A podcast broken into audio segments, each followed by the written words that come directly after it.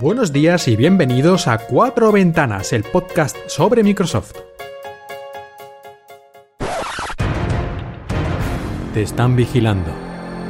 Microsoft tiene un sistema secreto. Windows 10 te espía cada hora de cada día. Diseñó Windows para detectar actos terroristas, pero lo ve todo. Pervertidos, haciendo cosas indecibles. Personas como tú. Microsoft considera este ataque a la privacidad irrelevante. No van a hacer nada. Así que decidimos actuar.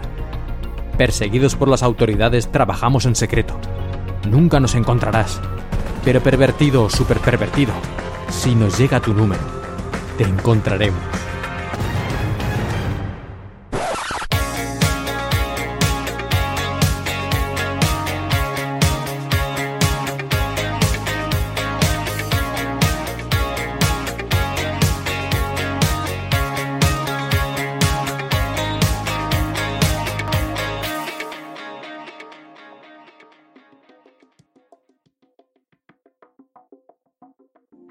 Buenos días y bienvenidos a otro episodio de Cuatro Ventanas. Espero que os gustara mucho el episodio especial del mes de agosto. Yo creo que es un episodio realmente irrepetible, de estos que ocurren una vez cada 100 años. En la vida de un podcaster tienes mucha suerte si puedes conseguir uno de estos episodios. Así que yo estoy realmente muy feliz de haber conseguido este hito. ¿Qué? ¿Cómo? ¿Que no lo habéis escuchado? Ah, claro. Ahora recuerdo, claro, sí, después de grabarlo, como el episodio era tan bueno, decidí que, mira, por no dar envidia a los demás podcasters, que ya, sobre todo aquí en Emilcar FM, hay mucho envidioso, pues decidí que era mejor no publicarlo. Tampoco es cuestión de ir ahí cabreando al personal. Hablando en serio, por una cosa y por otra, no pudo ser, aunque realmente lo tenía planeado.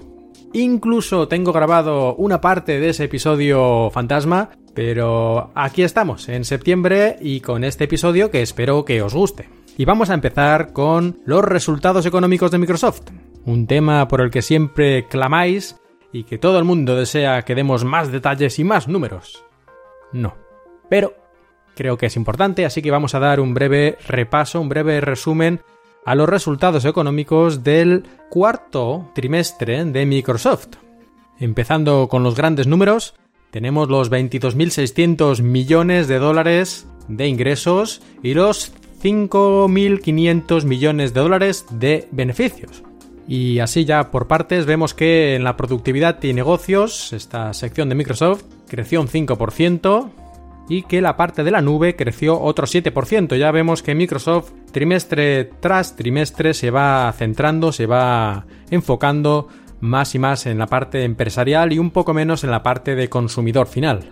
Respecto a la nube, como decía, tenemos Azure que crece un 102%, es decir, el doble del año anterior, lo cual no está nada mal. Ya sabemos que Nadella es uno de los más importantes impulsores dentro de Microsoft de todo este aspecto de la nube y parece que de momento la jugada le está saliendo bastante bien. Este es el octavo trimestre consecutivo en el que Azure incrementa de un año para otro al doble. ¿eh? Un crecimiento, lo que llaman de tres cifras, más de un 100% de incremento.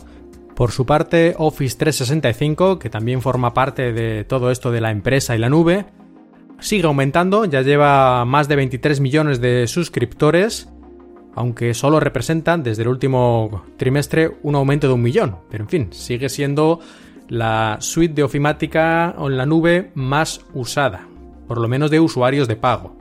Y como he dicho antes, la parte de más la parte más dedicada a los consumidores, como ellos lo llaman personal computing, more personal computing, baja un 4%, se queda en unos 9.000 millones y como ya hemos visto en los últimos trimestres, y ya estaba muy claro, ya lo dijimos la última vez, la sección de telefonía, los ingresos bajan un 71%, es decir, esto es un crecimiento negativo asintótico que nos lleva a cero. Pero ninguna sorpresa, lo hemos visto en los últimos dos o tres trimestres que la cosa iba en esta dirección. Como parte positiva dentro de este More Personal Computing, Windows, eh, Windows, las licencias para los ensambladores, pues los ingresos por esa parte han crecido un 27%, lo cual está muy bien y además es mucho más de lo que ha crecido en este, en este trimestre el mercado general de los PCs para consumidores.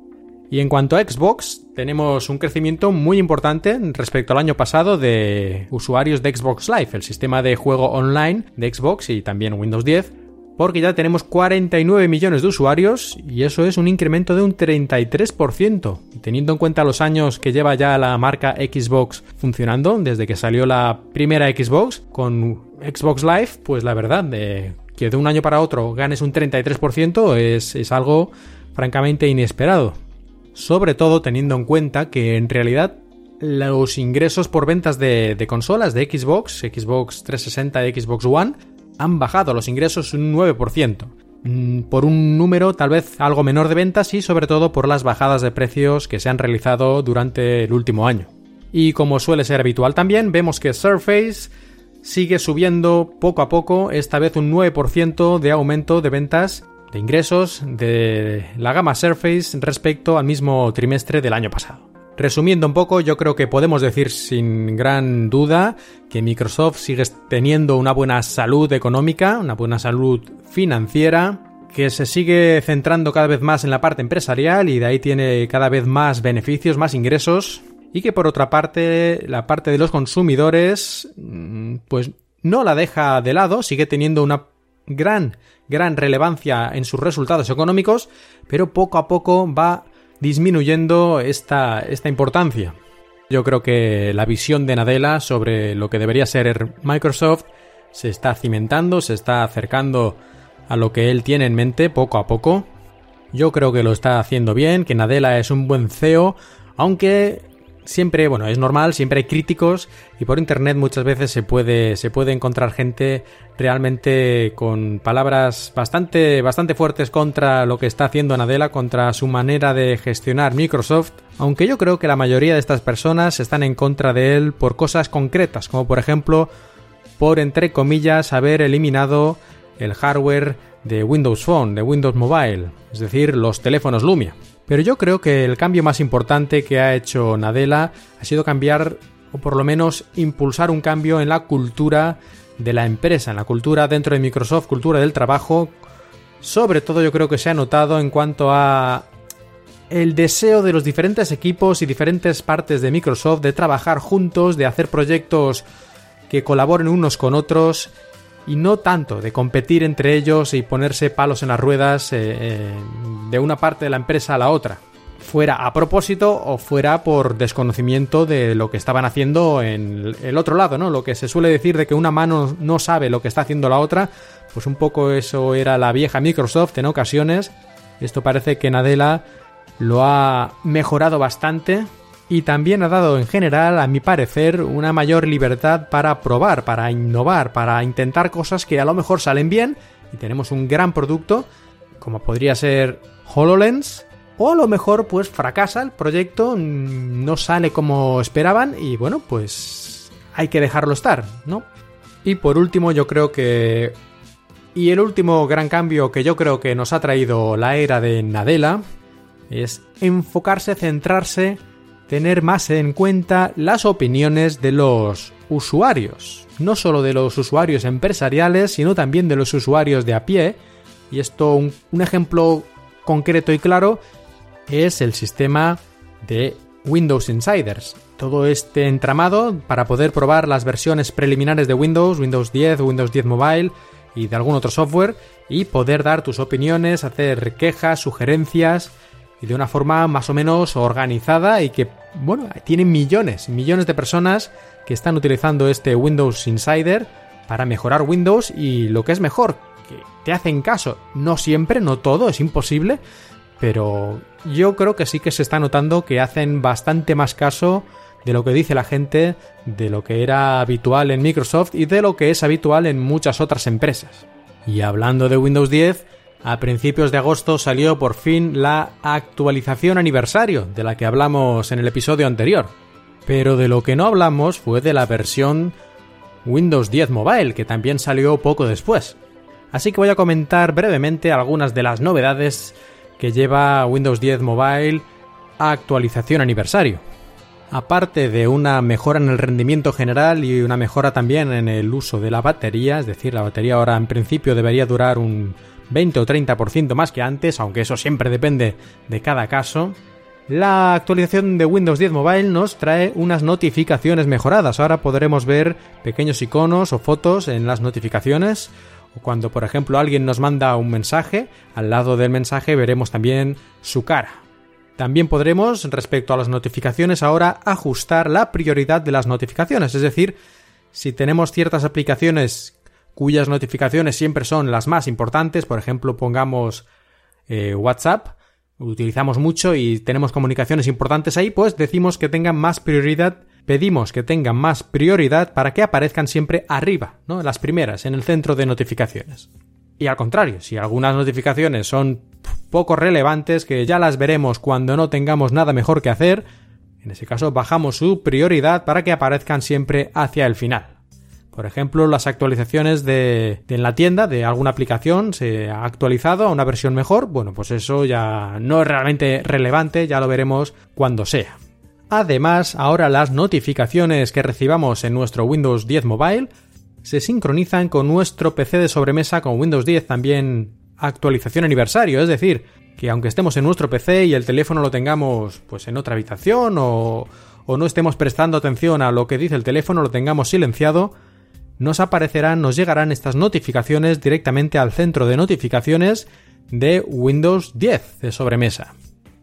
De momento esto todavía está en beta, alguna vez a lo mejor podría fallar, pero en principio yo lo he estado probando y a mí me funciona bastante bien, me aparecen a mí las notificaciones del teléfono en el sobremesa y además podemos elegir qué aplicaciones queremos que hagan esta sincronización. Es decir, algunas notificaciones solo son útiles en el propio teléfono, porque solo podemos actuar sobre ellas allí, por las aplicaciones que solo son del teléfono o algún otro motivo.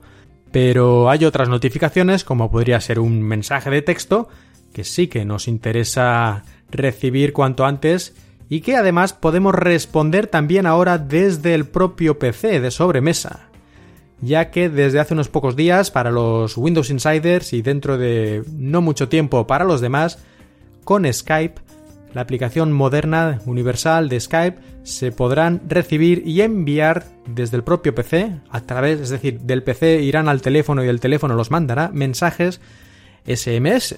Y una de estas notificaciones sincronizadas que me parece bastante útil, personalmente, es la de notificación de baja batería, porque muchas veces tienes el teléfono ahí tirado en un rincón, ni te acuerdas, y cuando lo coges para irte a la calle ves que le queda un 15% de batería. Dios, ¿y ahora qué hago? Bueno, pues ahora con esta sincronización de notificaciones te hubieras enterado con tiempo suficiente para poner el teléfono a cargar.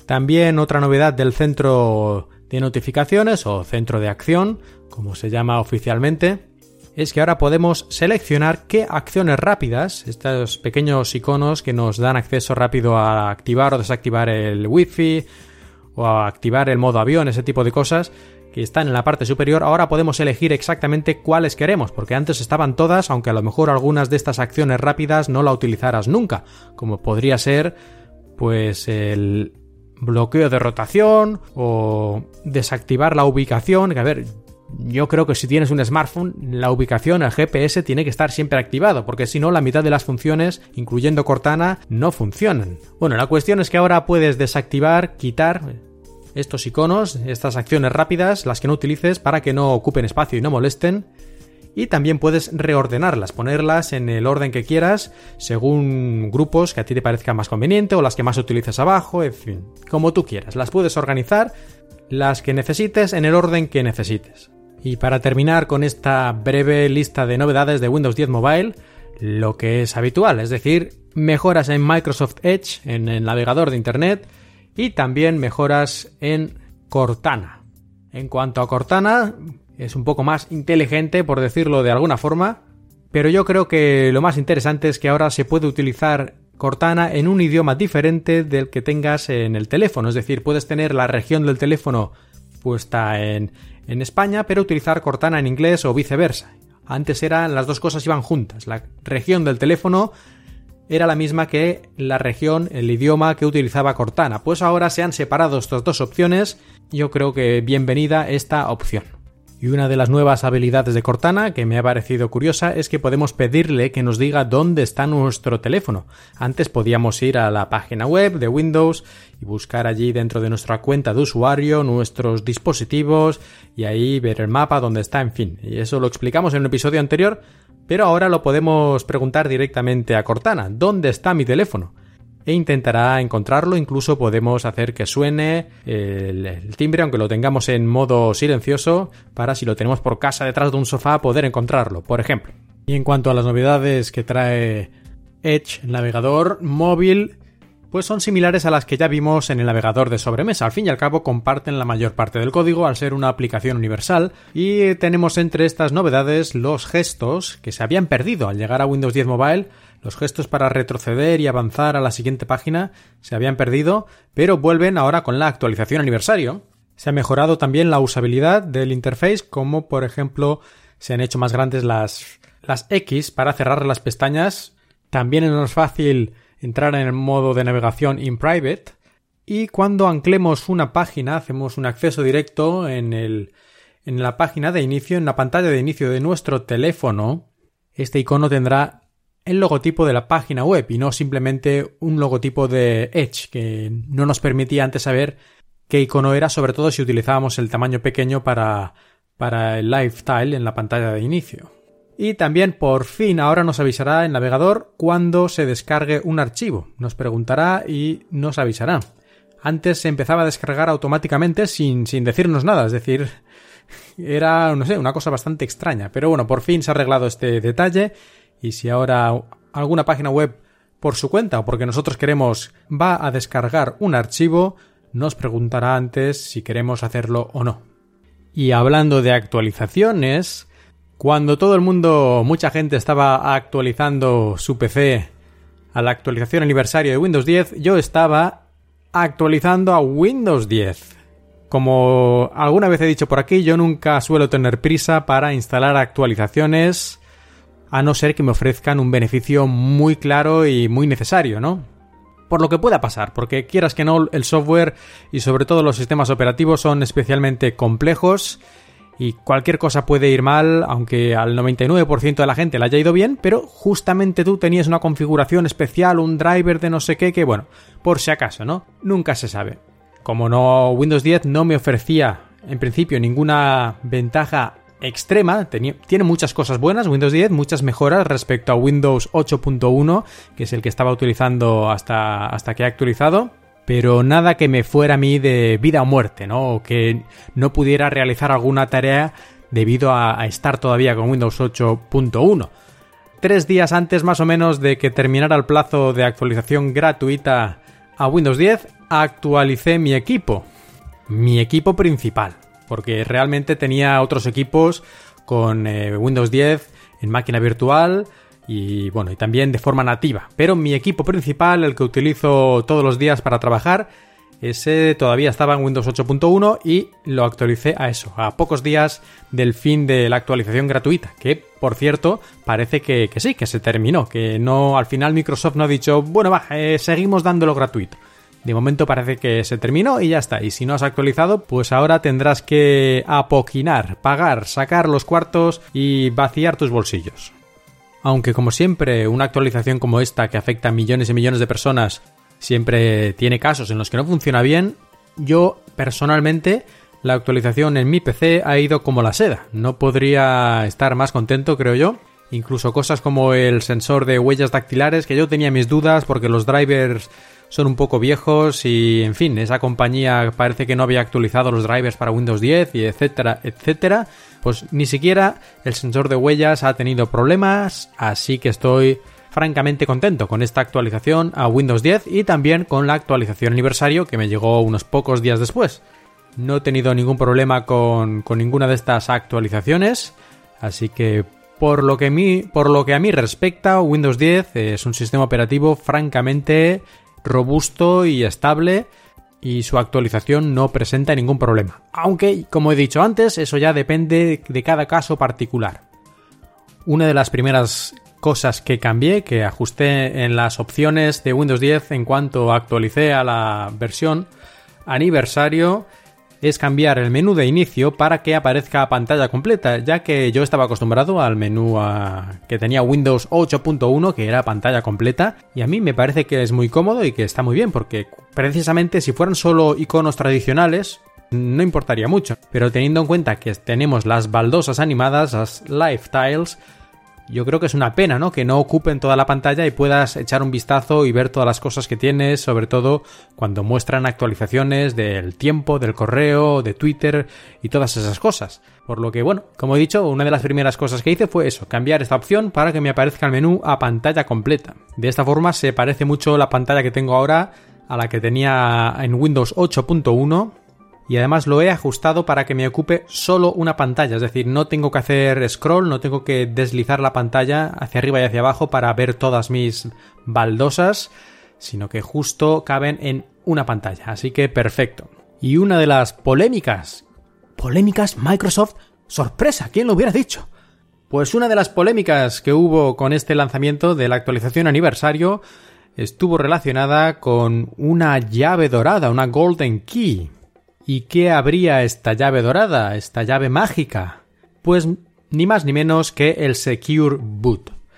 El Secure Boot, el inicio seguro, es un sistema que tiene Windows desde hace varias versiones que controla qué aplicación se inicia primero, ¿no? Una vez iniciamos nuestra computadora, ¿cuál es la primera aplicación que puede, que tiene derecho, que tiene el permiso para ejecutarse? Básicamente el sistema operativo, ¿no? Pues si un sistema operativo puede ejecutarse o no depende de si tiene la clave, el permiso que permite que Secure Boot le deje iniciarse.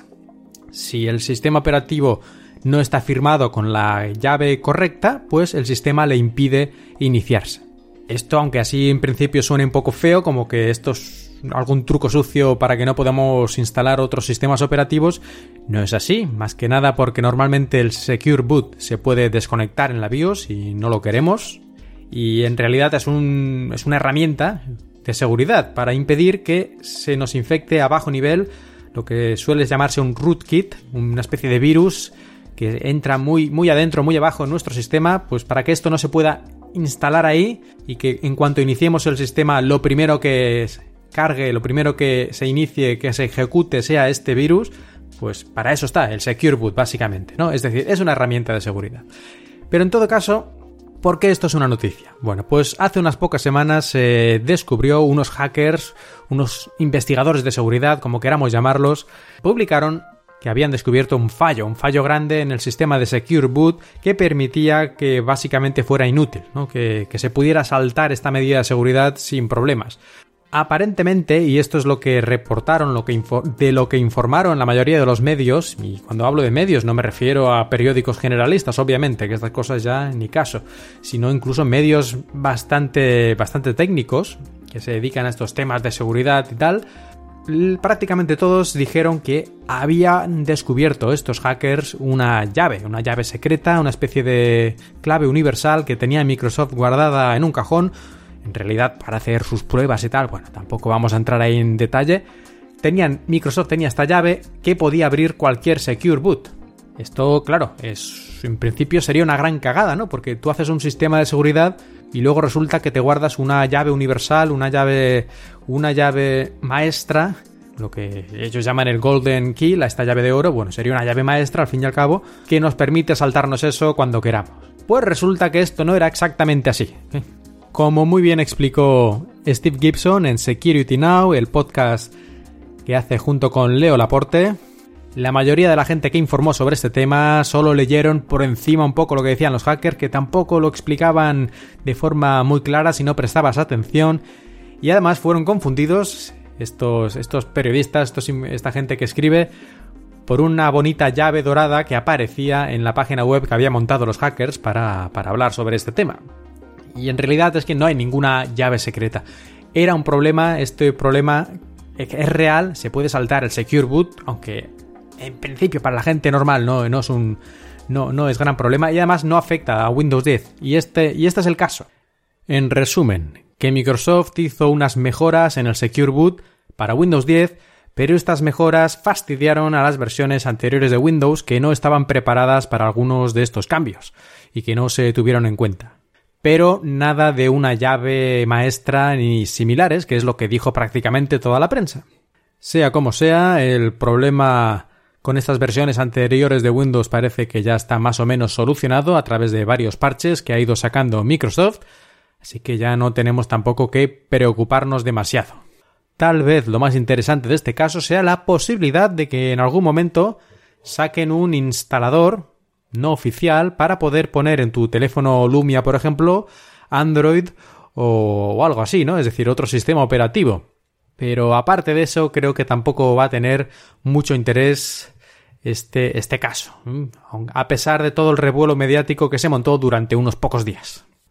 Y hablemos un momento de Windows 10 Mobile, y como hemos dicho antes, parece que está cada vez peor, por lo menos los ingresos económicos, pero recordemos que eso es la parte de hardware.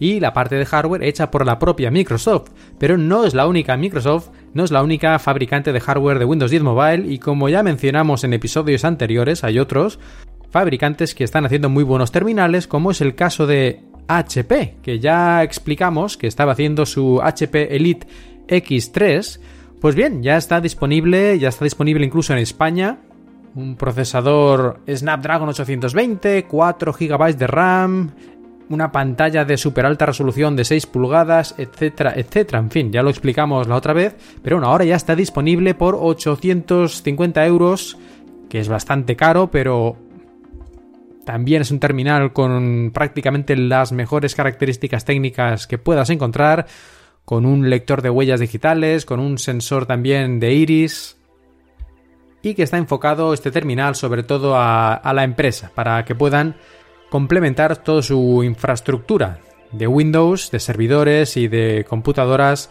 junto con este teléfono.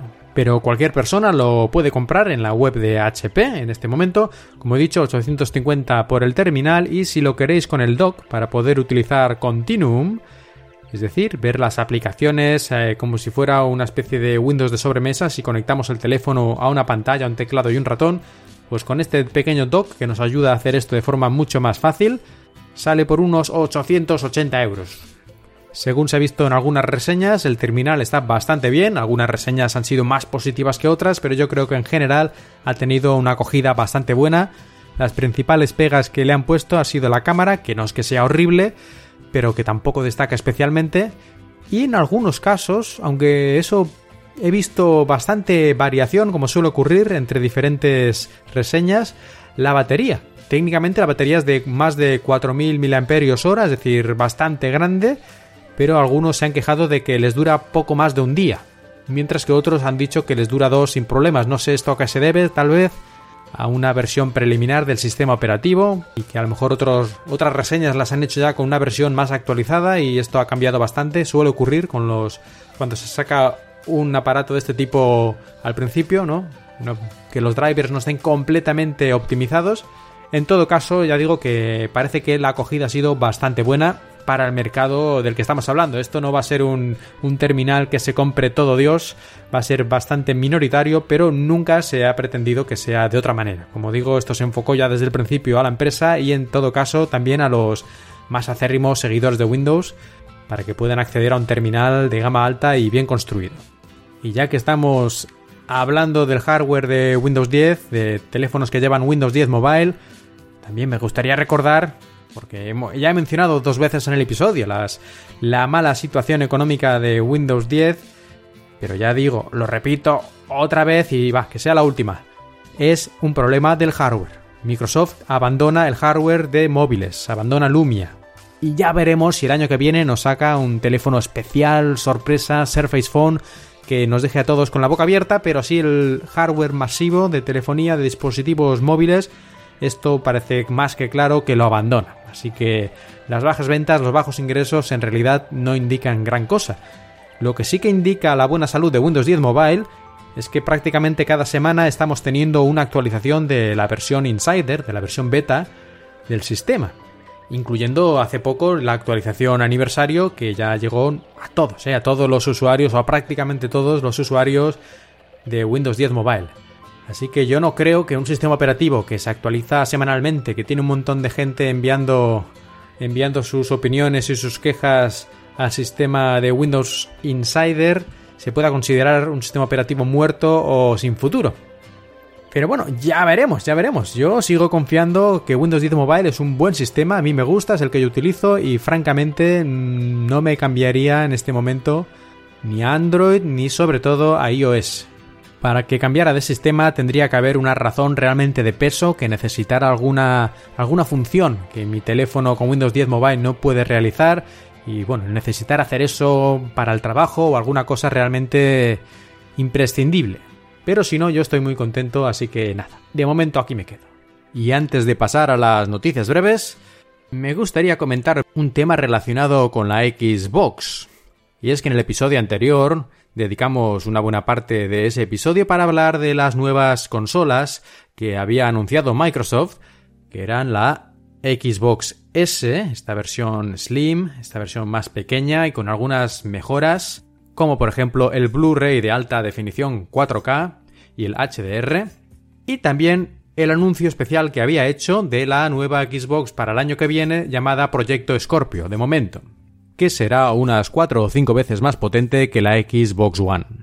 Pues hace un par de semanas se presentó, como ya vaticinamos, la competencia, la PlayStation 4 mejorada, la PlayStation 4 que de momento en el episodio anterior todavía tenía ese nombre de proyecto Neo o PlayStation 4 Neo y que finalmente se ha llamado PlayStation 4 Pro. Esto de Pro no sé muy bien de dónde sale porque desde cuándo jugar a videojuegos es pro y sí, es verdad que existen los pro gamers, gente que se dedica a jugar a videojuegos de forma profesional, yendo a campeonatos y ganándose la vida, algunos de ellos muy bien. Pero esta PlayStation no permite nada de eso. De hecho, puede ser un problema al tener los juegos versiones que funcionan en la PlayStation 4 normal y en la Pro, lo cual no sería justo en un campeonato. Por ejemplo, que hubiera gente jugando a diferentes versiones o incluso a través de Internet que unos jueguen con la PlayStation 4 estándar y los otros con la Pro, con diferentes gráficos, diferente resolución y diferentes incluso frames por segundo. No sé. Pero no es importante. Lo importante es que, como pensábamos y se ha confirmado, esta PlayStation 4 Pro tendrá una potencia aproximada de 4 teraflops. Potencia de proceso gráfico. Y esto, por desgracia, para ellos no es suficiente para hacer gráficos en 4K, es decir, la nueva super alta definición, hasta que llegue el 8K, por supuesto. Entonces 4K se verá como el culo. Por eso, a mi entender, no me queda muy claro cómo queda situada esta competencia de la Xbox y la Xbox Scorpio, dado que con estos gráficos mejorados, la PlayStation 4 Pro se queda un poco en tierra de nadie. Por una parte, no puede hacer gráficos a 4K nativos, tiene que hacer reescalados, es decir, hace una resolución intermedia entre Full HD y 4K y luego lo amplía para que sea 4K, pero la resolución real no llega a eso, está, eh, como decía, a la mitad más o menos, dependerá del juego, por supuesto. Y por otra parte, al no haber ampliado tampoco la memoria, sigue teniendo 8 GB de RAM la PlayStation 4 Pro, pues los juegos tampoco pueden tener mejores texturas ni los gráficos pueden ser realmente mucho mejores porque no hay memoria suficiente para poner más, muchos más polígonos. O sea, puedes mejorar porque tienes más potencia gráfica, pero al fin y al cabo, si no tienes memoria para meter estos mejores gráficos, estas mejores texturas y estos polígonos de más, te quedas también un poco, un poco en medio, ¿no? De, de desaprovechar esta potencia. Y hay algunos que han dicho también que, bueno, que no importa mucho todo esto porque al fin y al cabo no es obligatorio hacer los juegos a 4K y que seguramente se podría aprovechar mejor incluso para hacer los juegos a más frames por segundo. Es decir, la mayoría de los juegos suelen moverse hoy en día a 30 frames, porque así al tener menos velocidad de cuadros pueden hacer mejores gráficos y poner más efectos en pantalla, aunque lo tradicional y lo mejor desde el punto de vista del jugador es que vaya por lo menos a 60 frames de manera mucho más suave la imagen y un control, una respuesta al control y al mando mucho más rápida. Pero con esta PlayStation 4 Pro esto no es realmente posible, o por lo menos no es fácil, porque sí, los gráficos, la potencia gráfica ha aumentado bastante. Pero la potencia de CPU, de proceso central, se ha quedado prácticamente igual, ha aumentado ligeramente, no sé si era un 10% o algo así, pero bueno, básicamente se ha quedado igual. Y para hacer más frames por segundo, no solo hay que procesar más gráficos porque son más fotogramas, sino también hay que procesar, hay que procesar en cada fotograma pues la inteligencia artificial de los personajes, los movimientos de diferentes objetos, etcétera, etcétera, que en gran parte eso se realiza en la CPU, en el procesador central. Y si este ha aumentado apenas un poco de potencia, ¿cómo podemos hacer el doble de frames por segundo? Pues básicamente no podemos. Se pueden hacer optimizaciones, pequeños trucos, que algunas cosas solo se calculen en la mitad de los frames, en vez de a 60, pues solo se calculan algunos movimientos o alguna física o algo que esté en la CPU, lo calculamos solo uno de cada dos. Pero al final, si abusamos de esto, se nota y queda un pastiche. Algunas cosas van a 30 frames y otras a 60. Así que, en fin, la PlayStation 4 Pro ni llega a 4K nativo, ni permitirá de forma más sencilla que muchos juegos lleguen a 60 frames por segundo, ni tampoco trae otras mejoras extra como podría ser un lector de Blu-ray 4K. Así que no lo sé, yo no digo que sea una mala consola y seguro que los que se la compren pues estarán muy contentos y aprovecharán muchas de sus características. Al fin y al cabo es bastante más potente que la PlayStation 4, por lo menos en proceso gráfico. Y además esta consola parece que va enfocada, pues eso, según ellos, a los pro, o sea, es decir, a los más acérrimos seguidores de los videojuegos, a los jugadores que pasan ahí gran parte de su vida. Y yo creo que muchos de estos, precisamente, si se compran una consola llamada Pro, lo que quieren es la máxima potencia. Y si les dices que ahora se compran una PlayStation 4, pero dentro de un año va a quedar a la altura del betún porque sale la Xbox Scorpio, pues a lo mejor muchos de estos van a esperar. Claro que si están muy metidos en el ecosistema Sony, a lo mejor no. Pero más de uno a lo mejor se lo piensa, ¿no? Me compro ahora esta 4 Pro, pero el año que viene, cuando salga Scorpio, mis amigos se van a reír de mí, por decirlo de alguna forma, ¿no? Ya veremos qué pasa. Este mercado, como casi todos, ¿no? Es difícil de prever qué va a hacer la gente estas navidades. Si la gente se va a decantar más por la PlayStation 4 Pro, por la normal, por la Xbox One S, o si cuántos van a esperar a que esté la Scorpio el año que viene y se van a guardar este dinero que podrían gastar en la 4 Pro y se lo van a dar a Microsoft más tarde. Pues ya lo veremos, ¿no? Esto es imposible de saber pero por lo menos a mí me parece, mi impresión es que Sony ha metido un poco la pata después de haber hecho muchos aciertos durante esta generación de consolas y que tal vez le vaya a salir caro. El tiempo dirá. Y llegamos a la sección de noticias breves y curiosidades. Una de las noticias breves, y me alegró bastante, es que por fin, desde que se actualizó Outlook, tanto la versión de escritorio de sobremesa de PC como la de mobile, que otra vez, como he dicho antes, como es la aplicación universal, son prácticamente iguales, a veces se actualiza una un poquito antes que la otra y tiene algunas ligeras diferencias, pero básicamente es la misma aplicación, así que tanto una como la otra, desde hace unas pocas semanas, desde poco después de la actualización aniversario, permiten responder los correos utilizando tu alias de Outlook hace ya bastantes episodios del podcast que expliqué, que aconsejé y expliqué cómo utilizar los, los alias de Outlook. Es decir, puedes tener varias cuentas de correo, varios nombres de usuario que para enviar mensajes, creo que es hasta 5 desde una cuenta de Outlook. Estos alias de correo hasta hace unas semanas no se podían utilizar en la aplicación de Windows 10, como si se podía en la de Windows 8.1. Pero por fin se ha solucionado, así que ahora tanto para enviar como para responder podemos utilizar estos alias y es la verdad muy muy cómodo y muy útil y muy sencillo. Solo hay que ir cuando mandamos un mensaje o respondemos, en la parte de arriba pone D y pone tu dirección, pues ahí donde pone D, si tienes varios alias que has dado de alta antes, creo que esto todavía solo se puede hacer desde la web de Outlook pues si tienes dados, varios, dados de alta, varios alias, varias direcciones de correo electrónico, varios nombres, pues aquí en este D, cuando estás escribiendo el mensaje, puedes elegir el que con el cual quieres mandar este correo. Segunda noticia breve es que Skype va a dejar de funcionar. No, no todos los Skypes, no todas las versiones, no la última versión actualizada, no, obviamente no. Va a dejar de funcionar el Skype de Windows Phone, es decir, Windows Phone 8.1, que ya hace varios meses que lo dijeron, que ya no tendría más soporte, que continuaría solo en Windows 10 Mobile, y ha llegado la hora, ha llegado la hora dentro, bueno, ya faltan unos muy pocos meses.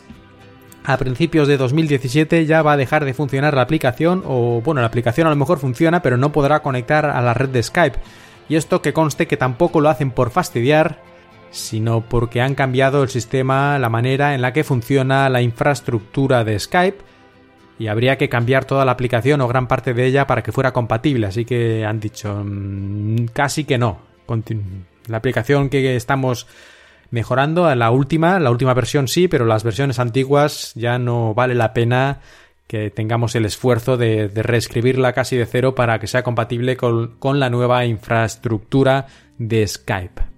Y seguramente este cambio, aparte de Windows Phone 8.1, afectará cualquier, cualquier versión de Skype anterior, sea de otras plataformas, no sé si como está, yo que sé, en BlackBerry u otro tipo de lugares. Si no está actualizado la última, lo más probable es que deje de funcionar también. Así que, en fin, avisados estáis.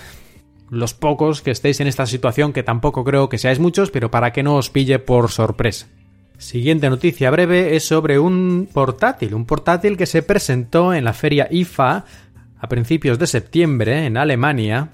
Y bueno, se presentaron muchos portátiles interesantes, eh, clones de Surface, etcétera, pero voy solo a destacar este no porque sea un equipo mejor que los demás, no lo sé porque tampoco lo he probado, sino porque tiene un diseño bastante peculiar. ¿Y en qué consiste este diseño peculiar? Este diseño destaca porque su teclado no es un teclado normal, este portátil tiene la pantalla arriba, como todos los portátiles, pero abajo, la, parte de abajo no es el teclado como esperaríamos un teclado mecánico, sino que es una superficie, una superficie negra, en la que aparece, se retroilumina la, la, silueta y las letras del teclado cuando queremos utilizarlo como un teclado. Es decir, al fin y al cabo es una superficie completamente plana, no se mueve nada ahí y tiene la característica adicional de que se puede utilizar como un digitalizador, es decir, podemos utilizar ahí el bolígrafo, el lápiz especial para dibujar, pintar o escribir. Incluso podemos poner encima de esta parte de abajo, esta superficie, un papel, una hoja de papel y escribir con un bolígrafo que te dan ellos, que tiene tinta, es decir, estás dibujando realmente sobre el papel y en la computadora se guarda una copia exacta digital de lo que estás dibujando o escribiendo.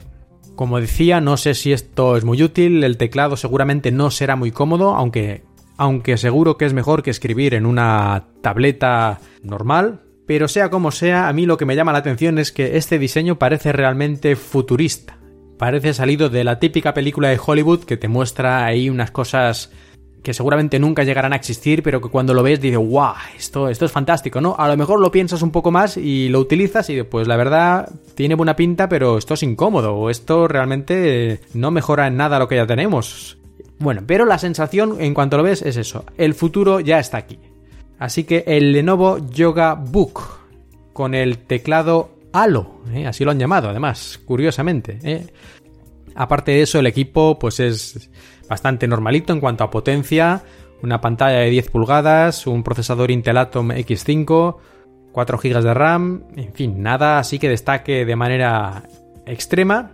La batería dicen que hasta 13 horas, bueno, seguramente si llega a las 10 pues ya, ya estamos contentos.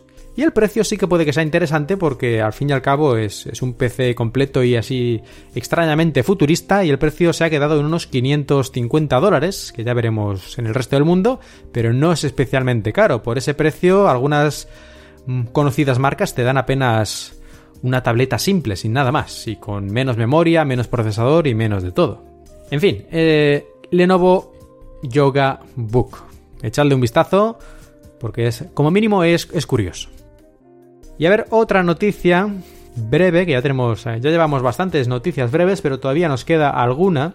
Y esta es especialmente interesante para los que tengáis una tableta Surface Pro 3, ya que es sobre el problema que tuvo en algunos casos algunos usuarios sobre su batería.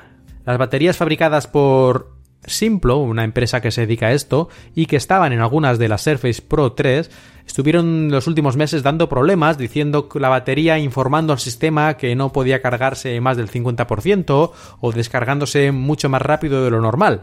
Y al parecer esto era un problema de software y Microsoft ya sacó hace un par de semanas las actualizaciones de software que solucionan definitivamente, o al menos eso parece, este, este incordio, ¿no? Este problema tan molesto que tenían algunos usuarios de Surface Pro 3.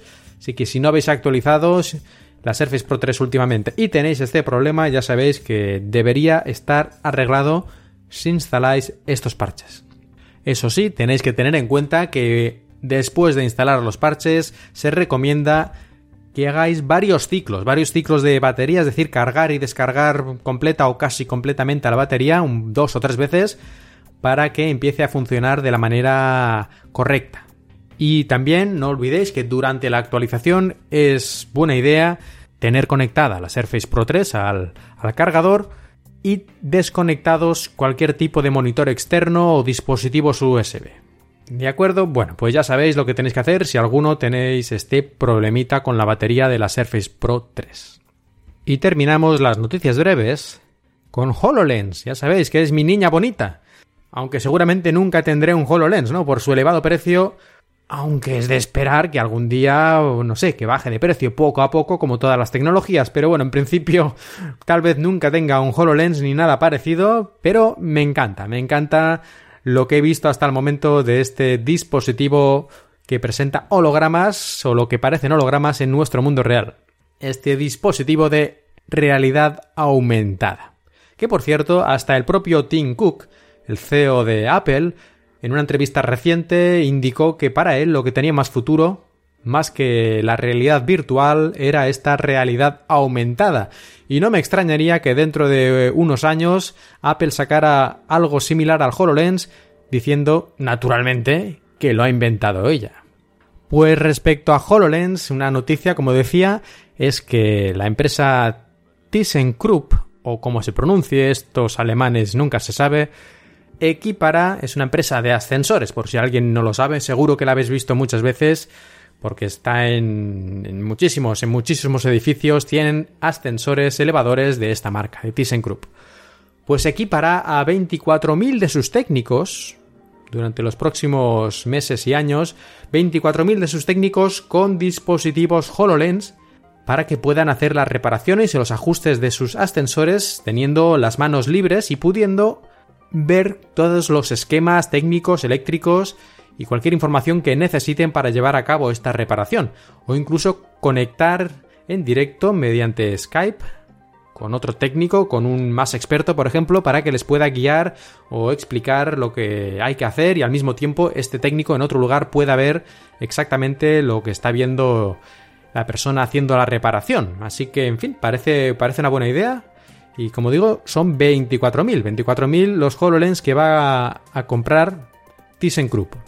No es la primera vez que vemos noticias de este tipo de empresas francamente interesadas. Vimos hace poco también la empresa japonesa HAL, las aerolíneas japonesas, que estaban haciendo varios proyectos relacionados con el entrenamiento de sus pilotos e incluso también de otro personal técnico y azafatas incluso, personal asistente de cabina, para, en fin, para mejorar su entrenamiento, sus capacidades mediante hologramas, mediante HoloLens. No me extrañaría que poco a poco, dentro del próximo año, veamos muchas más empresas que se vayan uniendo a, esta, a este interés por el HoloLens. A nivel del público general, habrá que esperar más. Yo estoy casi convencido, pero es un paso muy importante que se vayan familiarizando las empresas y la propia Microsoft, porque si lo utilizan decenas de miles de personas, el HoloLens, seguro que también Microsoft va a aprender mucho de lo que funciona, de lo que no funciona, de lo que hay que mejorar y, en fin, muchas cosas más. Así que nos beneficia a todos. Y después de las noticias breves, llegamos a los consejos y recomendaciones.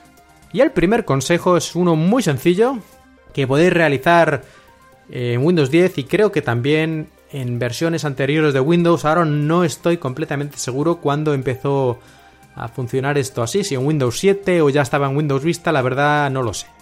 pero lo podéis mirar, no cuesta nada. Bueno, ¿y de qué estoy hablando? Estoy hablando de las fotos y de los metadatos. ¿Y qué es esto de los metadatos? Dentro de una foto no solo tenemos la imagen, sino que se guardan también muchos otros datos, sobre todo cuando tomamos la imagen con una cámara digital y nos pone allí pues la fecha en la que se tomó, el día, si tiene GPS el dispositivo, pues la localización exacta de dónde tomamos la foto y muchas otras cosas, ¿no?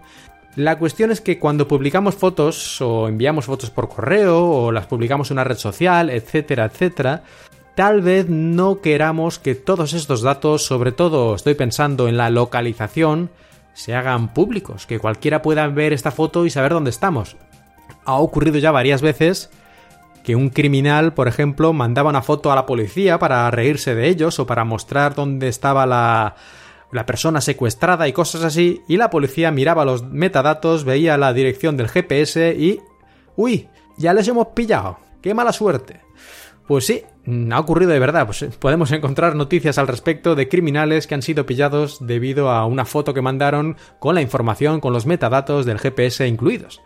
Bueno, pues nosotros no somos criminales, pero precisamente otros sí lo son y no queremos que vengan a nuestra casa si hacemos una foto en la que tenemos aquí nuestro PC de 4.000 euros y nuestro reloj de oro, pues no queremos que sepan exactamente dónde vivimos.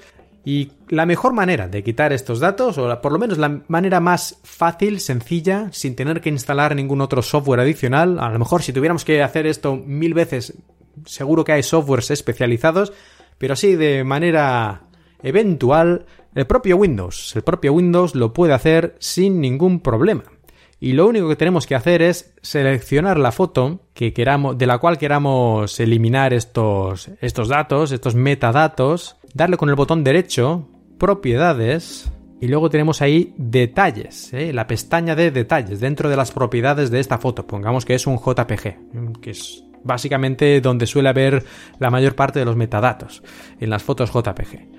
Pues aquí en JPG aquí veremos los, todos estos datos que hay, aquí el autor, la fecha si hay, etcétera, la resolución, en fin, todos los datos de cómo se ha hecho la foto, aquí tenemos todos estos datos. Pero lo importante está abajo del todo de esta ventana, donde pone quitar propiedades e información personal. Y le damos aquí y nos sale otra ventana donde pone quitar propiedades. Y aquí nos da dos posibilidades. Una es crear una copia con todas las propiedades posibles quitadas. Es decir, no cambiará el archivo original, sino que nos hará una copia en la que todos estos datos están quitados. Y si queremos incluso podemos elegir exactamente cuál de todos los datos que hay queremos quitar. A lo mejor no queremos quitar las propiedades de cómo está hecha la foto, la velocidad de obturación o si se hizo el flash o no, eso no lo queremos quitar porque queremos que la gente lo vea o no nos importa, pero sí queremos quitar el GPS, la dirección del GPS, las coordenadas. Pues seleccionamos solo eso. Pero bueno, en general yo creo que hacer la copia quitando todo es lo más habitual. Le damos a aceptar y ya está se nos crea esta copia que añadirá el nombre copia, es decir, si antes la foto se llamaba Casa del Pueblo, pues ahora será Casa del Pueblo copia y esta, esta es la que tiene los metadatos quitados. Todo lo demás exactamente igual, no afecta la calidad de la foto ni nada de eso. Bueno, pues este era mi primer consejo de hoy. Y el siguiente consejo está relacionado con el Wi-Fi, con el Wi-Fi, con la señal inalámbrica de la red. Y es que hoy en día las redes inalámbricas están saturadas porque todo hijo del vecino, prácticamente literalmente el hijo del vecino, tienen un router, un router wifi mandando la señal a todo, todos los lados, a todas partes y por lo tanto si en una finca tenemos ahí 20 vecinos pues casi seguro que vamos a recibir por lo menos estas 20 señales de otros wifis, unas más potentes, unas menos por la distancia y tal pero que al fin y al cabo pueden producir interferencias en nuestra señal. Y la verdad es que no podemos hacer mucho, aparte de pintar las paredes de nuestra casa con pintura metálica, lo cual sería un poco excesivo y tendría otros problemas, como que ya no tendríamos señal de móvil dentro de casa, por ejemplo. Pero una cosa que sí podemos hacer es ver en qué frecuencias emiten estos wifi cercanos, estas señales, y poner el nuestro, nuestra señal inalámbrica, en otro canal, en otra frecuencia ligeramente distinto para que no haga interferencia o por lo menos sea menor. ¿Y cómo sabemos? ¿Cómo sabemos qué frecuencia están utilizando estos otros vecinos para poder cambiar la nuestra y ajustarla? Se pueden utilizar muchos programas a este respecto. Yo el que utilizo es en el PC, es uno que se llama Insider. Y lo de Side es SSID, que es el. como se llama el nombre con el que cuando transmiten las señales.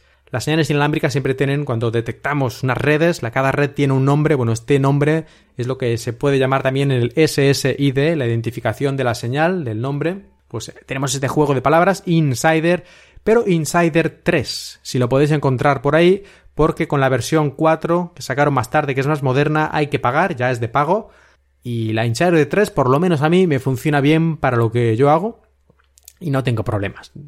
Bueno, pues con este tipo de programas seguro hay, hay otros también, tal vez podáis encontrar alguno que os guste más, pero básicamente todos funcionan igual, nos muestra todas las señales que detecta nuestra tarjeta Wi-Fi y ahí podemos ver los nombres y otros datos importantes, pero lo, que nos ocupa en este momento es que nos indica su canal. El canal es, digamos, la frecuencia que utiliza para transmitir. Así que podemos ver muchas veces, como es en el caso de Insider 3, de forma gráfica, dónde, es decir, en qué frecuencia y qué potencia tiene la señal.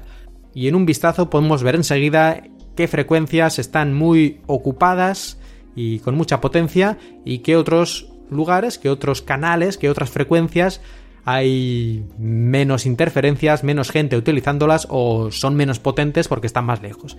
Y una vez sabemos esto, lo único que tenemos que hacer es entrar en la configuración de nuestro router Wi-Fi y cambiar la, frecuencia que utiliza eh, la señal inalámbrica a la que sea menos menos la que esté menos ocupada, con menos interferencias. Esto ya tampoco ya voy a explicarlo porque, claro, depende ya de cada router que tú tengas, pero seguramente eh, si tenéis el manual o lo podéis cargar de internet, si no estáis muy duchos en estas cosas, pues allí lo explicarán. Es, una vez estás dentro, tienes la contraseña, entras en las opciones del router, siempre hay un lugar donde pone canal. Y ahí lo cambias, ahí del, del 1 al 12, creo que es. Creo que sí. Pues elegir el que, el que sea más conveniente. Este tipo de aplicaciones como Insider también están disponibles para teléfonos móviles. Yo, por ejemplo, en el caso de mi Windows 10 Mobile, utilizo una que se llama Wi-Fi Analyzer. Wi-Fi Analyzer, que ahora creo recordar que es de pago, aunque no es muy cara, pero hace poco estuvo gratis durante una semana o algo así, que es cuando yo la, la obtuve. En todo caso, hay que tener en cuenta que no solo nos puede servir para Windows 10 Mobile, sino que al ser una aplicación universal, también funciona en los PCs de sobremesa, en los PCs con Windows 10. Así que yo creo que vale la pena si tienes algún mínimo problema con tu red Wi-Fi o simplemente tienes curiosidad, descargar o comprar esta pequeña aplicación. O si quieres buscar, pues hay muchas más, ¿eh? no es la única ni mucho menos, pero es la que yo he probado y a mí me parece que está bien hecha y que además tiene unas actualizaciones bastante constantes, por lo tanto el desarrollador parece, parece que se preocupa por mantenerlo todo actualizado y funcionando bien. Y voy a terminar estas recomendaciones de hoy hablando sobre algunos plugins que podemos poner en nuestro navegador de internet. Estos plugins, estos complementos, como creo que los llaman en Firefox, el navegador Firefox, pero que también están disponibles en Chrome y desde hace poco algunos de ellos también en, Edge, en Microsoft Edge. ¿Qué plugins, qué complementos quiero recomendaros en esta ocasión? Pues se trata de complementos relacionados con la seguridad, sobre todo, aunque también son bastante útiles para hacer la navegación más más atractiva, más rápida y más más suave, ¿no? Para, para lo que es el equipo, el procesador y la memoria. ¿Y de qué estoy hablando? Estoy hablando de bloquear tanto el plugin Flash, ya sabemos este, que tanta polémica hay siempre desde hace años, desde que salió el iPhone sobre todo, con estos flash, estas animaciones flash que se utilizan muchas veces en anuncios, en publicidad y otras cosas molestas. Y yo recomiendo siempre tener en cualquier navegador de Internet que utilicemos, o por lo menos en el navegador principal, sea Firefox o sea Chrome, tener bloqueado el flash. Yo utilizo navegador Firefox, así que voy a hablar sobre todo de él, pero hay algunos de estos complementos están disponibles también en Chrome, el mismo nombre exactamente, o muy similar con las mismas funciones o prácticamente iguales. Pero bueno, en Firefox aquí yo utilizo el Flash Block FlashBlock, que como he dicho bloquea los elementos en Flash, Adobe Flash de la pantalla, y aparece un símbolo de Flash bloqueado cuando ellos están presentes en una página. Si lo necesitamos, si necesitamos activar eso concretamente, hacemos clic y se activa. Así que es muy cómodo y muy fácil de usar. Prácticamente a mí no me ha dado nunca problema. Solo en algunas web a veces muy complicadas que hay un flash pero está en el fondo y no podemos hacer clic y cosas raras así. Bueno, en ese caso hay que desactivar Flash Block para toda la página. Pero no suele ser lo habitual. Si hacemos este bloqueo de flash, no solo nos ahorramos un montón de publicidad de la más molesta, de la que tenía animaciones y vídeos y cosas de estas, sino que además también como Flash es un gran problema de seguridad porque siempre tiene fallos y más fallos y más fallos y lo parchean y, vuelven a ver más fallos, pues yo creo que, que funcione lo mínimo posible, yo creo, en fin, que es lo mejor, lo mejor que podemos hacer desde el punto de vista de la seguridad y también desde el punto de vista del rendimiento, ya que Flash también es famoso por utilizar un montón de potencia de proceso y de memoria para hacer sus funciones y es uno de los motivos por el cual prácticamente no se utiliza en los entornos móviles. Bueno, pues por estas razones, por rendimiento y por seguridad, recomiendo utilizar un bloqueador de flash como Flash Block. Por si alguien está muy despistado en este tema de los complementos de los plugins en los navegadores, recordarle que, por ejemplo, en el Firefox vamos a la derecha, hay unas barritas para despegar el menú y ahí ya tenemos el icono de complementos. Pulsamos ahí, se nos abre una ventana, bueno, a toda la ventana nos aparecen los complementos que ya tenemos y si queremos más podemos arriba a la derecha buscar nuevos complementos en su web y luego es un botón de instalar. No es muy complicado y en Chrome y en Edge es un procedimiento bastante similar. Desde dentro del propio navegador hay una sección para instalar, desinstalar y gestionar los complementos. Y desactivar Flash yo creo que es prácticamente algo esencial, pero se puede ir más allá. Y de hecho, yo lo recomendaría no a todos los usuarios, pero si sois usuarios un poco más avanzados, que estáis un poco más ya metidos en estos temas de, Internet y de los navegadores y todo esto, y no le tenéis miedo a probar cosas un poquito más complicadas, yo recomiendo otro plugin que va un paso más allá, un paso más allá porque este lo que hace es desactivar por defecto todo lo que es el JavaScript. Las páginas web prácticamente todas hoy en día utilizan este lenguaje, este código que se ejecuta.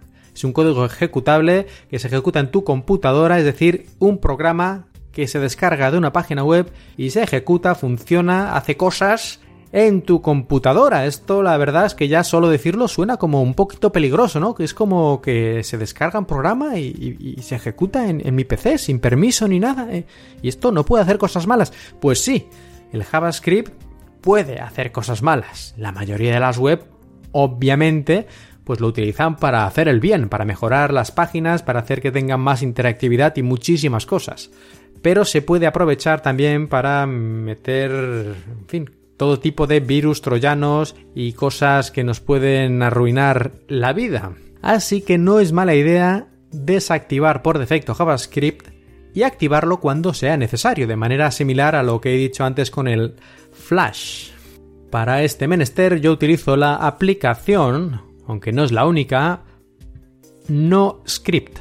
No script lo que hace es esto, como he dicho, bloquear el JavaScript y en la parte de arriba a la derecha nos aparece un numerito indicando en esa página web que estamos viendo ahora cuántos JavaScript se han bloqueado, cuántos de estos programitas, cuántos de esos orígenes se han bloqueado y podemos desbloquear temporalmente o para siempre, de forma permanente, los diferentes eh, orígenes de estos JavaScript, porque seguramente os sorprenderéis cuando vas a una página moderna, es muy fácil que tenga 10 o 15 diferentes JavaScript, no solo de la propia página web, sino de servicios de, control de visitas, de publicidad y quién sabe qué.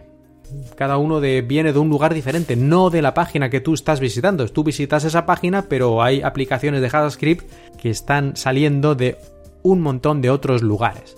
El problema con utilizar este tipo de plugins, bloqueadores de JavaScript, es que claro, si no eres un poco ducho en estos temas, seguramente, uy, dirás, esta página web no hace nada, este botón no funciona, ¿por qué no hace lo que debería hacer aquí? ¿Por qué no se despliega este menú? Claro, todo eso está funcionando con JavaScript y si no lo activas, pues no funciona. Y es un poco molesto, es decir, muchas veces cuando accedes a una página tienes que empezar a ver, mm, a ver, hay que activar el JavaScript de la página o hay que activar todos los JavaScript de la página o lo hago temporalmente o lo hago permanentemente, es decir, requiere un poco de atención por parte del usuario. Por eso he dicho antes que no lo recomiendo a, a la gente así de a pie, sino a gente que esté un poco más preocupada por su seguridad y que entiendan más o menos lo que está haciendo. Y yo he dicho estas estos dos complementos, este Flashblock y NoScript, pero como decía, hay más, así que ya sabéis, los que estéis utilizando plugins de este tipo, si los queréis recomendar porque pensáis que, son mejores o lo que sea, no dudéis en mandar un mensaje al Twitter de Cuatro Ventanas o al correo electrónico, para que en el próximo episodio pueda mencionar también estas opciones. Y llegamos ya prácticamente al final de este episodio de Cuatro Ventanas. Pero antes, como siempre, me gustaría hacer un pequeño comentario, y en este caso, en esta ocasión, se trata de la paranoia, de la paranoia que tienen algunos usuarios de que Windows 10 les está espiando. Ya desde el principio, desde que salió Windows 10, ha habido voces hablando de esta de esto que Windows nos espía y nos manda manda todos nuestros datos a Microsoft y además no se puede desconectar y todo eso. De hecho, ya hablé una vez sobre este tema, pero es que con la actualización aniversario han vuelto otra vez algunas de estas voces a decir que ahora con la actualización aniversario Cortana no se podía desactivar y por lo tanto seguía enviando información que bueno, la NSA, Microsoft, nos espían los chinos, etcétera, etcétera. Pues bueno, a esta gente lo único que les puedo decir es que ¿qué demonios haces utilizando Windows? Pero a ver, alma de cántaro, un sistema operativo del cual no puedes ver su código fuente, ¿cómo te fías de eso? Es que es de locos, o sea, no te puedes fiar de eso. Si eres paranoico de verdad, a ver, si te han dado ya el carnet de identidad con el nombre ya de señor paranoico, no te puedes fiar de ningún sistema operativo del cual no puedas ver su código fuente. Naturalmente, verlo me refiero a auditarlo personalmente. ¿eh? No te vas a fiar de otra gente porque a ver, a ver si también están en el ajo. Así que lo que tienes que hacer es pillar un sistema operativo que tenga un código fuente abierto. Pongamos Linux, ¿eh? el más conocido. De acuerdo. Después léete todo el código fuente para asegurarte de que no hay ninguna cosa extraña, sospechosa que pueda afectar a tu seguridad o a tu intimidad o privacidad, como ya parece que lo acepta la Real Academia de la Lengua. Después compila este código para que se pueda ejecutar, compílalo también con un compilador del cual supongo que tendrás también que auditar su código fuente que estará escrito, no sé, en, ensamblador o algo así, ¿no? En fin, sea como sea, asegúrate de que este compilador no tiene tampoco nada raro, que no cambia durante el proceso de compilación, no te cambia el código fuente y hace cosas raras inyectando instrucciones malignas. Así que bueno, léete todo el código del sistema operativo, después el del compilador y naturalmente después, a ver, el software está muy bien, pero si no tenemos un hardware seguro, ¿de qué nos sirve? Al fin y al cabo, el hardware está por debajo del software y luego si el hardware está tiene algún problema, el software no va a poder hacer nada porque ya viene antes de que el software se inicie, el hardware ya estará inyectando ahí sus malignidades. Por lo tanto, necesitamos un hardware y cuando digo un hardware me refiero a un procesador y la memoria y todo esto que sea también de código abierto, bueno, código abierto, que podamos conocer exactamente su diseño y nosotros, con nuestra gran inteligencia de diseñadores de microchips, comprobar que este microchip no tiene tampoco ninguna cosa extraña allí que luego va a hacer una puerta trasera para que nos espien ni nada de eso. Y por supuesto, una vez tengamos todo esto hecho, vamos a la fábrica y nos aseguramos de que fabrican exactamente el diseño que les hemos dado. Porque si, claro, tenemos un diseño que es perfecto y libre de interferencias de, del gobierno ni de nadie más, pero en la fábrica, cuando no miramos, lo cambian un poquito y nos meten allí alguna cosa extraña, no. Así que cuando tengamos los microchips fabricados, a mirarlos con el microscopio electrónico para asegurarnos de que es exactamente, no parecido, no, exactamente igual que el diseño que les hemos dado. No vaya a ser que nos hayan tomado por tontos. Y una vez tengamos todo esto montado, el sistema operativo auditado y compilado con un compilador auditado también por nosotros mismos, ¿eh? No vamos a fiarnos de ni Dios aquí. Y el hardware también creado, diseñado y fabricado teniendo siempre mucho cuidado de que no nos cambien nada. Bueno, cuando tengamos todo eso, tendremos un sistema operativo y un PC y una computadora seguramente fiable en cuanto a seguridad Excepto que, claro, cualquier software tiene fallos de seguridad inherentes y seguramente también cualquier hacker medianamente listo nos va a poder igual hackear el sistema si realmente se pone a ello. Pero bueno, nosotros nos sentiremos mucho mejor y mucho más seguros. Ya sé que he exagerado mucho, lo he llevado todo al extremo, la reducción al absurdo, pero realmente es así. La seguridad absoluta no existe y lo único que podemos obtener es una seguridad razonable, y si no nos fiamos de un sistema operativo, pues lo mejor que podemos hacer es irnos a otro. Y seguramente nunca sabremos si realmente ese otro es mejor o peor, pero bueno, si nos sentimos mejor, pues lo mejor yo creo, lo más adecuado es cambiar, cambiar al sistema operativo que nosotros pensemos que nos da una mayor eh, seguridad en este sentido. Y siempre recordar que si alguien, alguien que sepa kung fu, y me refiero a kung fu de hacker, se nos quiere, nos quiere eliminar, nos quiere fastidiar, lo va a hacer. Prácticamente no podemos hacer nada. Es como si, bueno, esta, esta símil lo he visto varias veces y es así. Si tú vas por la calle y un ninja súper entrenado te quiere matar, te va a matar. O sea, da igual lo que hagas es un caso extremo y ya eh, está fuera de tu control. Lo siento, mala suerte, game over. Bueno, ¿y ahora qué? Se ha terminado, todo ha terminado. ¿Qué demonios haremos ahora? ¿Qué vamos a hacer? Hagamos una fogata y cantemos unas canciones, ¿sí? ¿Lo hacemos? Y con los PCs, con las computadoras, con la tecnología pasa lo mismo. Normalmente no pasa nada, digamos que los ladrones normales, los hackers normales que quieren robarnos la contraseña y tal, pues seguramente estamos medianamente protegidos si tomamos precauciones y sabemos más o menos lo que hacemos y actualizamos nuestro sistema y todo eso.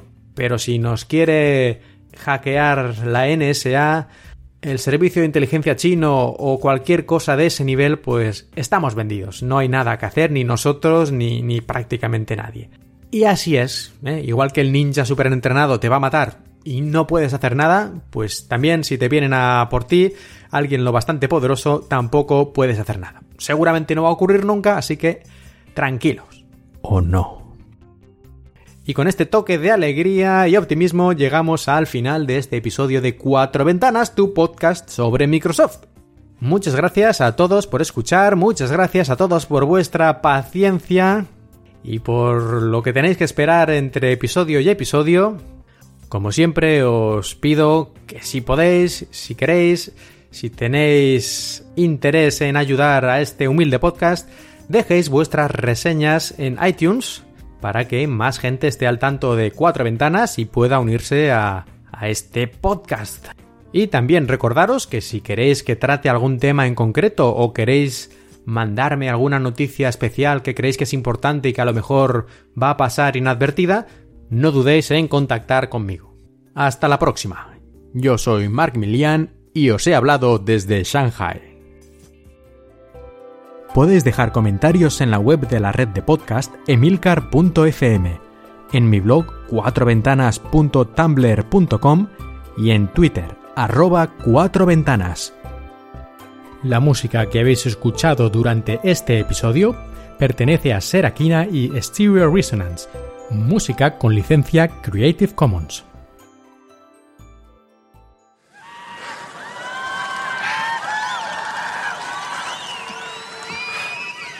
I have four words for you.